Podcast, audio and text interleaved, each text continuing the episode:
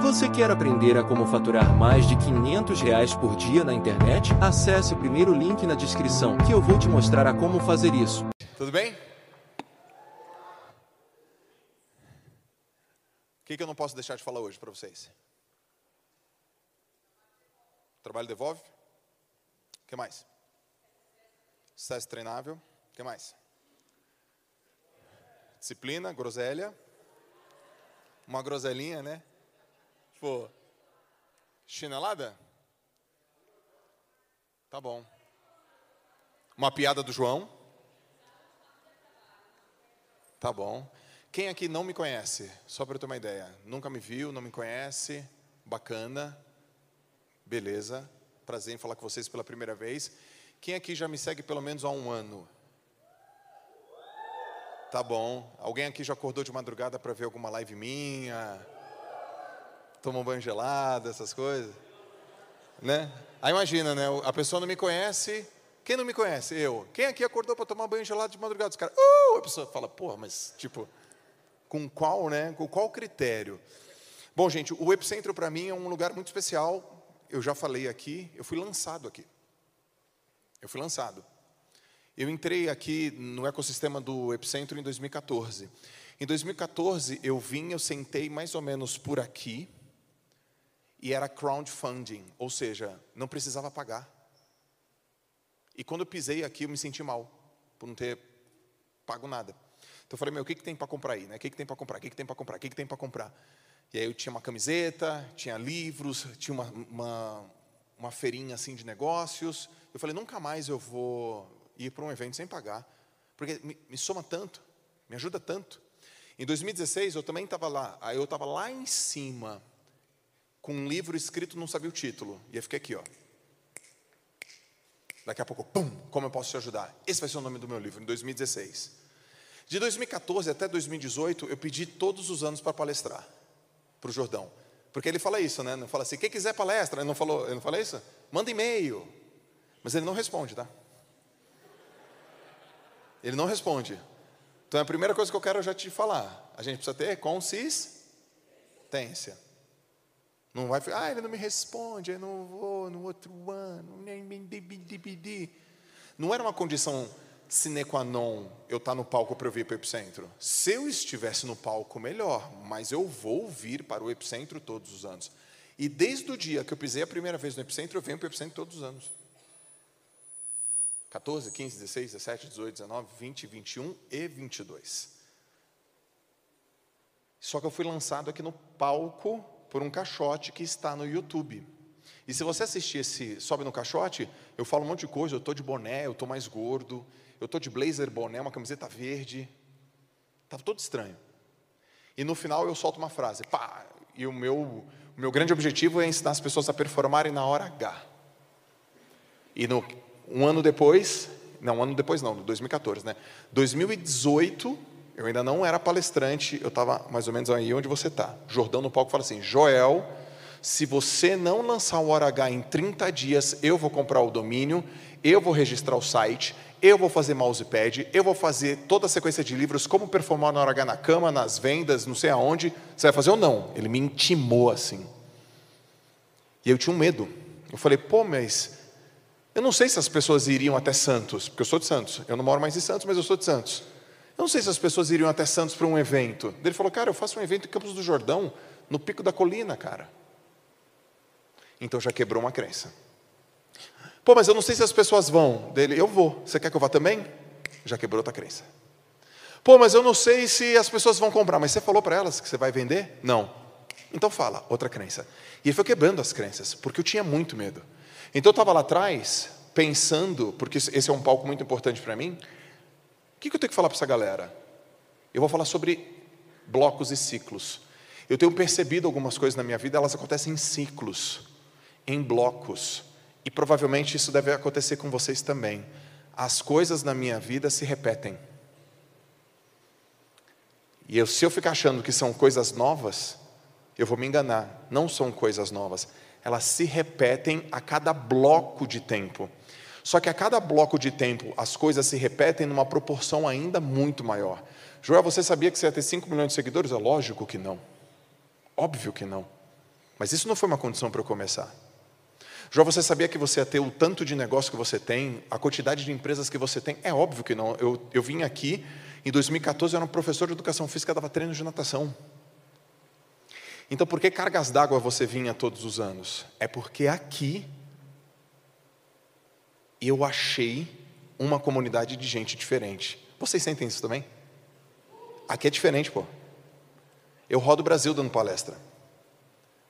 Eu rodo o mundo dando palestra. Não sei se vocês acompanharam, acabei de chegar de um congresso da Holanda, eu cheguei agora da Espanha e eu rodo o Brasil. Até onde eu sei, eu sou um dos palestrantes mais bem pagos do Brasil. Meu cachê é um dos mais dos maiores. Até onde eu sei, é o maior. Eu sabia disso? Lógico que não. Mas aqui no epicentro é diferente, pô. É diferente, tem reunião à noite, a galera levanta, tem sobe no caixote, se for legal é assim, se for legal é assado, se não for legal é assim também, tá ligado, né? Fala aí o que você quer, fala aí o que você quer, fala, os caras estão ali atrás. É uma conversa diferente, aqui é diferente, aqui eu me encontrava. Então, se você acha que você é meio fora da caixa, quem acha que é meio fora da caixa aí? Aqui é o lugar para quem é fora da caixa. E aí, tem uma coisa muito boa aqui. Você acha que é fora da caixa até conversar com o cara do lado que ele é muito, é? Ele é muito pior do que você. Aí você fala, não, eu vim falar aqui que eu sou o que do cliente. Aí você vê uma palestra, o que um tubarão, um caqui e um banco da rodoviária tem a ver? Você fala, mano, você é muito louco, velho. Não é muito louco? É muito louco. Aí você fala, não, eu sou muito, eu sou muito fora da caixa. Aí você vê uma palestra que não tem nada a ver com a outra, que não tem nada a ver, que não tem nada a ver, mas o ambiente permite. Aqui não se julga. Muito louco, né? Sobe. Ah, é? Tu, tu, tu é maluco? É. Sobe na caixa aí. Fala maluquice. Aí, aí os caras falam, fala galera, beleza? Desce da caixote e ninguém entendeu nada. Não tem essa? O que, que essa pessoa falou? Não sei, mas gostei dela. Eu vou me encontrar com você. Eu não entendi o que você falou. É, pois é, pensei uma coisa, fiz outra. Ah, tomei só assim, pronto. Se conectou. Eu vi essa parada quando eu vim aqui. Só que eu não tinha uma direção clara, eu tinha uma vontade clara. Quem aqui não tem e reconhece que não tem uma direção clara? Levanta a mão. Estamos junto. Mas quem aqui tem uma vontade clara? Beleza. E quem aqui tem uma vontade de mudar alguma coisa que não tem a menor ideia que coisa é essa? Levanta a mão. Esse é o nosso lugar, velho. Lá fora a galera fala, pô, que loucura. Ele fala, mano, gente, eu fico aqui no palco, as pessoas vêm falar comigo, pô. E ela, Joel, você mudou minha vida. Eu falo, como é que foi? Você me fez eu entender e perceber uma coisa que tem dentro de mim, que é tão forte, que extrapola, parece que eu não consigo dormir, e aí eu quero pegar tudo isso e pôr para fora e ensinar para as pessoas serem as melhores versões dela do desbloqueio, do estravamento, do transbordo. Eu falo, porra, eu não entendi nada que você falou. Nada. Mas eu vejo uma vontade clara. Tem alguma coisa dentro de mim, Joel, que me impede, ou tem uma coisa dentro de mim que me empurra, e eu não sei se eu vou, não sei se eu fico, não sei se eu vou, não sei se eu fico, mas eu falei, que vontade, que negócio é esse? Não sei. E eu vim de longe para te ver, para te falar isso. Falar o quê? Não falou nada para mim? Quem se identifica, mano, com essa? Oh, é bem assim. Porque hoje, no lugar que eu estou, turma, é meio fácil falar. Mas ao subir no palco do Epicentro, eu preciso voltar, meu. Como é que eu era? Perdidaço. O que, que eu sabia? Lufas. Não sabia nada, pô. Mas eu tinha vontade. Vocês têm vontade? Sim. E como é que eu sei que vocês têm vontade? Como é que eu sei que vocês têm vontade? Exato. Primeira, primeiro critério que eu sei que vocês têm vontade, vocês estão aqui, pô. Alguma coisa vocês decidiram e abriram mão para estar aqui. Quem, quem veio de longe? Deixou família. Não é só dinheiro que a gente investe, né? Gente, eu estou de jet lag, cinco horas de fuso horário, bati na minha casa, chacoalhei meus filhos durante duas horas, beijei, beijei, beijei, beijei, beijei e vim para cá, velho. Peguei, eu não sei se vocês viram meus stories, peguei meus stories e falei assim, ó, não fique falando, não fique pensando que minha vida é uma correria, porque a galera fica falando assim: nossa, João, como é que você lida com a sua vida? Sua vida é uma correria. Minha vida não é uma correria. Como é que você vive nessa vida de corre, corre, corre, corre, corre? Está sempre correndo? Eu não estou correndo. Mas, cara, você foi para Cuiabá, de Cuiabá você foi para Holanda, de Holanda você foi para Espanha, da Espanha você desce nem vê teu filho vai para Campos do Jordão, tua vida é uma correria. Não, minha vida não é uma correria. Minha vida é do jeitinho que eu quero. Eu quero ela assim. Eu sonhei por isso. Gente, eu sonhei estar no palco. Eu sonhei em bater foto com as pessoas. Eu sonhei ter uma fila de pessoas assinando meu livro. Aí quando vem pessoas assinar meu livro, você acha que eu vou falar o quê? Que eu estou cansado? Que eu estou com fome? Porque quem pede a chuva, turma, tem que aguentar a lama. E eu tenho visto isso, tá? Porque hoje, além de estar no banco como aluno, eu também estou nos palcos, eu vejo os bastidores. Uma turma que pediu, pediu, pediu, pediu, pediu, pediu, pediu, e quando vem, começa a negar. Então, quais são os ciclos que eu tenho percebido na minha vida? Eu olho para a minha vida e falo, cara, o que fez o Joel? É porque eu tenho 41 anos, turma. 41 anos. Eu não vou ficar falando dos meus últimos dez. Vou falar da primeira vez que eu subi no pódio e botei uma medalha no meu pescoço. Eu tinha 13. Aos 13 anos de idade eu meti uma medalha no meu pescoço. E quando eu coloquei uma medalha no meu pescoço como nadador, para quem não sabe, eu fui nadador, eu falei, essa parada é boa. Eu aprendi o valor da competição. Eu gosto de competir, porque competir é bom. Competitividade é diferente de rivalidade, turma, não confundam. Vocês acham que o mundo é competitivo, sim ou não? Tá, no mundo competitivo, qual é a única métrica para você realmente ser reconhecido? Resultado. Resultado em inglês significa? Qual é a tradução de resultado para inglês? Performance. E eu falo sobre alta performance. Eu pulava, num, eu pulava numa piscina, eu pulava numa piscina, pá, tinha que nadar até o outro lado da piscina, e o outro lado da piscina eu tinha que fazer isso mais rápido que eu podia, mais rápido que outras pessoas ainda faziam, desde os 13. E olhando para a minha vida, eu fiz quatro coisas. E eu sempre faço essas quatro coisas. Primeiro, eu sou obcecado por performance. A palavra é obsessão. Não é que eu gosto, eu sou obcecado. Hoje eu falei com a minha equipe, eu falei assim: eu não importo que horas vocês entram e nem que horas vocês saem no escritório. Eu não valorizo o esforço de vocês. Eu falei isso para o meu time hoje. Eu não valorizo o esforço das pessoas, eu valorizo o desempenho das pessoas. Coloca uma coisa na, na, na tua cabeça: você não está no jogo do esforço, você está no jogo da performance. Você pode se esforçar para um cacete, mas se você não performar, o mercado te valoriza, sim ou não? Não. Então tire isso dessa cabeça que trabalhar duro. Não sei quem ensinou que trabalha duro. Eu nunca vi alguém trabalhando duro indo bem. Não é trabalhar duro que vai bem. Porque tem gente que trabalha duro e não vai para lugar nenhum. Você tem que trabalhar de maneira inteligente. Se você trabalhar de maneira inteligente, você performa. É, trabalha duro, tá, então tá bom. Gente, eu sou um cara que cresço pra caramba no Instagram e tem gente que fala: qual é o segredo de crescer no Instagram? O cara fala: distribuir conteúdo. Conheço pessoas que distribuem conteúdo todos os dias e crescem no Instagram, sim ou não? Não. Cadê o trabalho duro? Mas eu, me falaram que eu tenho que colocar conteúdo todo dia no Instagram. Te falaram errado. Você está ouvindo conselhos construtivos de quem nunca construiu nada. Existe um jeito, pô. Se você não está dando certo, coloca uma coisa na sua cabeça. Se você não está tendo resultado, ou você está fazendo errado, ou você está fazendo pouco. Não tem mistério, turma. João, não estou dando resultado. Você está fazendo errado, meu irmão. Vai continuar fazendo errado? Vou. Estou tá, trabalhando duro. Não, você é burro. E vocês não são burros, a gente não é burro. Ou você está fazendo pouco. Primeiro, obsessão pelo resultado. Por quê? Porque quando você tem obsessão pelo resultado, você não sobe no palco por causa do amor das pessoas. Eu não estou aqui por causa do amor de vocês. Eu estou aqui por causa do respeito. A gente tem que decidir se a gente quer ser amado ou respeitado. Se você quer ser amado, ferrou. Atura cliente bom educado, atura mensagem duas horas da manhã, atura a groselinha da tua equipe. Agora, se você quer ser uma pessoa respeitada, só tem um jeito, sendo profissional. Porque você até pode não gostar do cabelo do Neymar, mas você não nega o resultado do Neymar. Você pode até não gostar das músicas da Anitta, mas você não nega que ela foi a primeira no Spotify. Tu acha que ela está ligando para a tua opinião. Tu acha que o Neymar está ligando para a tua opinião. Ele entra, caixa. Então, se você liga para a opinião dos outros, você não vai conseguir vivenciar o resultado. Obsessão por resultado. Segunda coisa, as pessoas pagam para a gente dinheiro, dinheiro. As pessoas dão dinheiro para a gente, não é por causa do nosso propósito. Ninguém vai te pagar porque esse bendito esse propósito. O meu propósito de vida é ajudar as pessoas. Tá, mas e aí? O que você sabe fazer?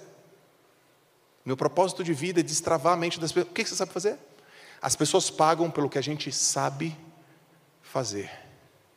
Então é muito mais importante o que você sabe fazer do que esse bendito desse propósito está confundindo a galera. Quem aqui já ficou já confuso com esse negócio de propósito? Porque eu já. Já descobri o teu propósito, João? Eu não. Descobri uma coisa que está coberta. Eu criei meu propósito. Vocês acham que eu nasci para ser nadador? Mas fui. Vocês acham que eu nasci para ser escritor? Mas sou. Ou vocês acham que eu nasci, que eu fui desenhado lá por Deus para ser empresário? Eu não, meu. Eu acredito que o sucesso é treino.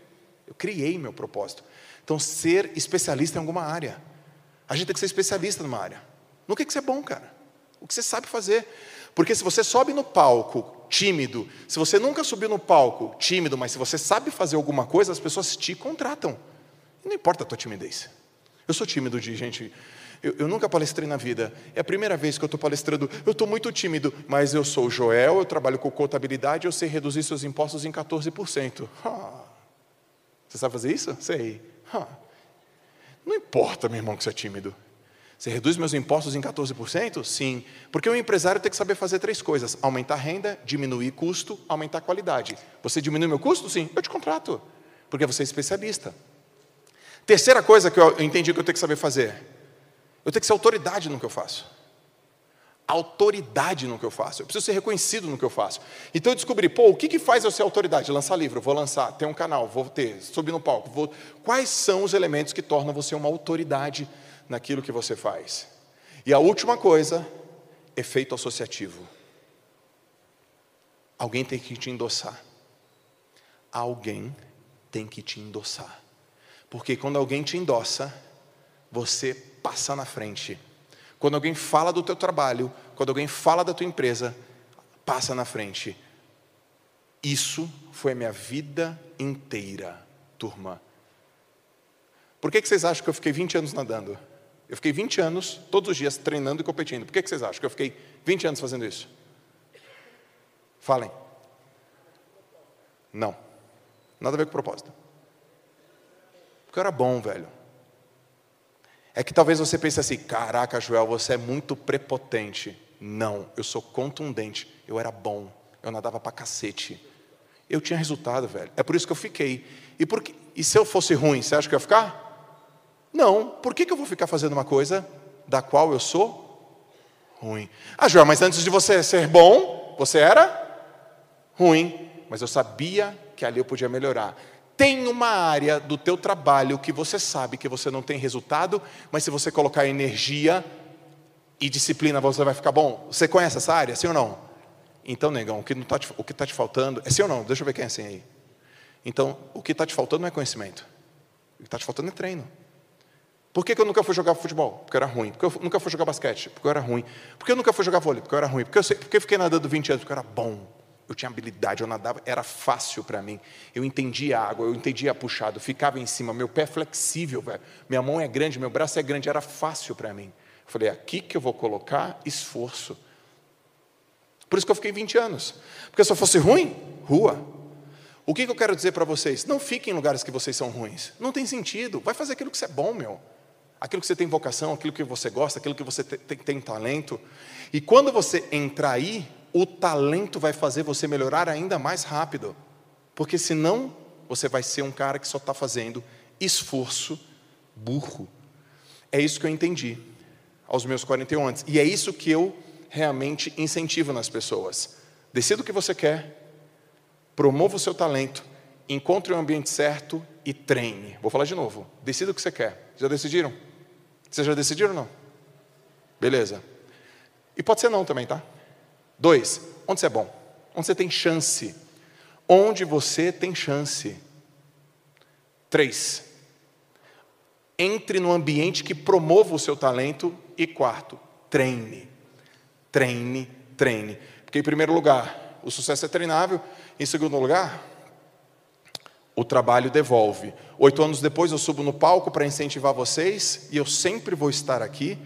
Todos os anos eu estarei aqui e eu gostaria muito de vê-los aqui também, não só na arquibancada, mas como nesse palco. Beleza? Grande abraço para vocês, galera. Arrebenta! Bora! Valeu, Jordão! Tamo junto!